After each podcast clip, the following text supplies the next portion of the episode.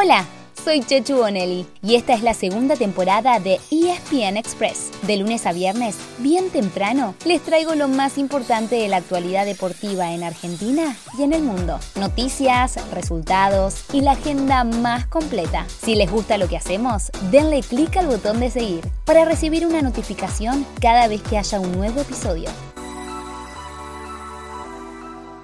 Sí, sí, hoy es el día, el día en el que comienza la recta final para saber quiénes jugarán el Mundial 2022. Ya hay 15 seleccionados clasificados y desde hoy y hasta el miércoles que viene se agregarán otros 14 equipos más. Después, el viernes próximo, es decir, el primero de abril, se sortearán los grupos para Qatar 2022 y en junio se definirán las últimas tres plazas. Repasemos entonces cuáles son los partidos a seguir. Con mucho aguante, ¿eh? Porque hay fútbol desde temprano la mañana hasta pasada la medianoche.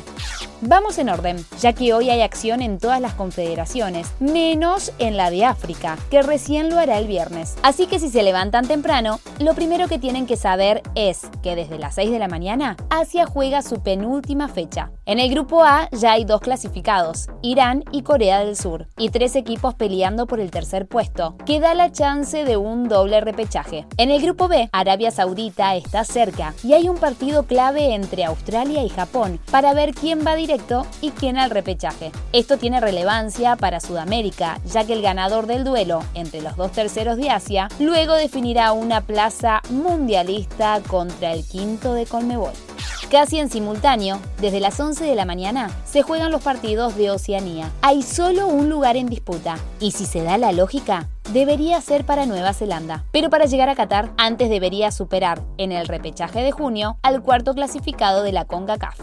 A la tarde se juegan las semifinales de los repechajes europeos, todos a las 16.45. UEFA todavía tiene tres lugares sin asignar y toda la atención está puesta en Italia, Macedonia del Norte y Portugal, Turquía. Porque si se da la lógica, el martes que viene chocarían la zurra contra Cristiano Ronaldo y compañía, para ver quién viaja a Qatar y quién lo mirará por TV. Hay una serie que ya tiene definido a un finalista, Polonia, tras la eliminación de Rusia como sanción por la guerra contra Ucrania. El otro saldrá del cruce entre Suecia y República Checa. Y por el tercer lugar disponible chocarán Gales y Austria. El ganador volverá a jugar recién en junio, cuando se defina su rival entre Escocia y Ucrania, que se postergó también por la guerra.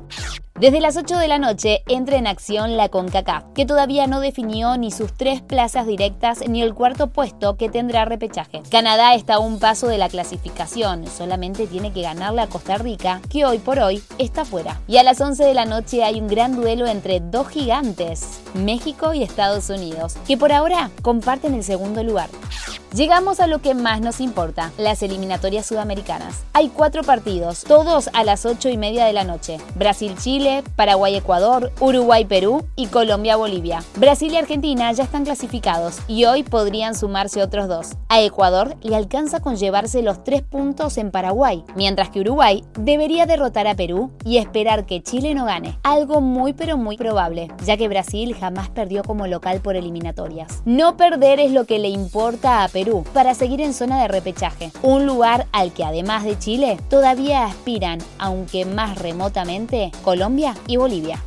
Y si no nombramos Argentina, es porque recién entrará en acción el viernes, también a las 20.30. Será en la bombonera frente a Venezuela, que llega sin chances. Lionel Scaloni está obligado a hacer cambios, ya que tiene nueve, sí, nueve bajas entre los que alternan entre titulares y suplentes habituales. Pero tiene el as de espada. Estamos hablando de Lionel Messi. Y sobre todo, lo tiene ya recuperado de una gripe. Esta podría ser la formación de la escaloneta. Franco Armani, Nahuel Molina, Germán Petzela, Nicolás Otamendi, Nicolás Taliafico, Rodrigo De Paul, Leandro Paredes, Alexis McAllister, Nicolás González, Lionel Messi y Joaquín Correa.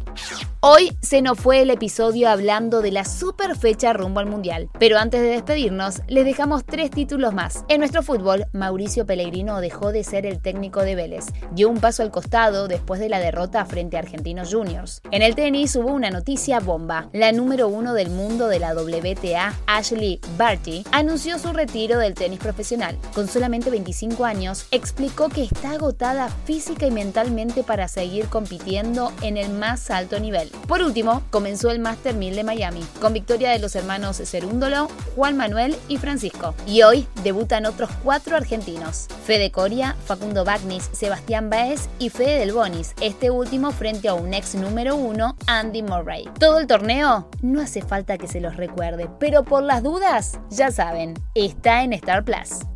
Así llegamos al final de nuestro episodio de hoy. Soy Chechu Bonelli y de lunes a viernes, al comenzar el día, les cuento lo que pasó y lo que se viene en el mundo del deporte. Los espero en el próximo episodio con mucho más ESPN Express.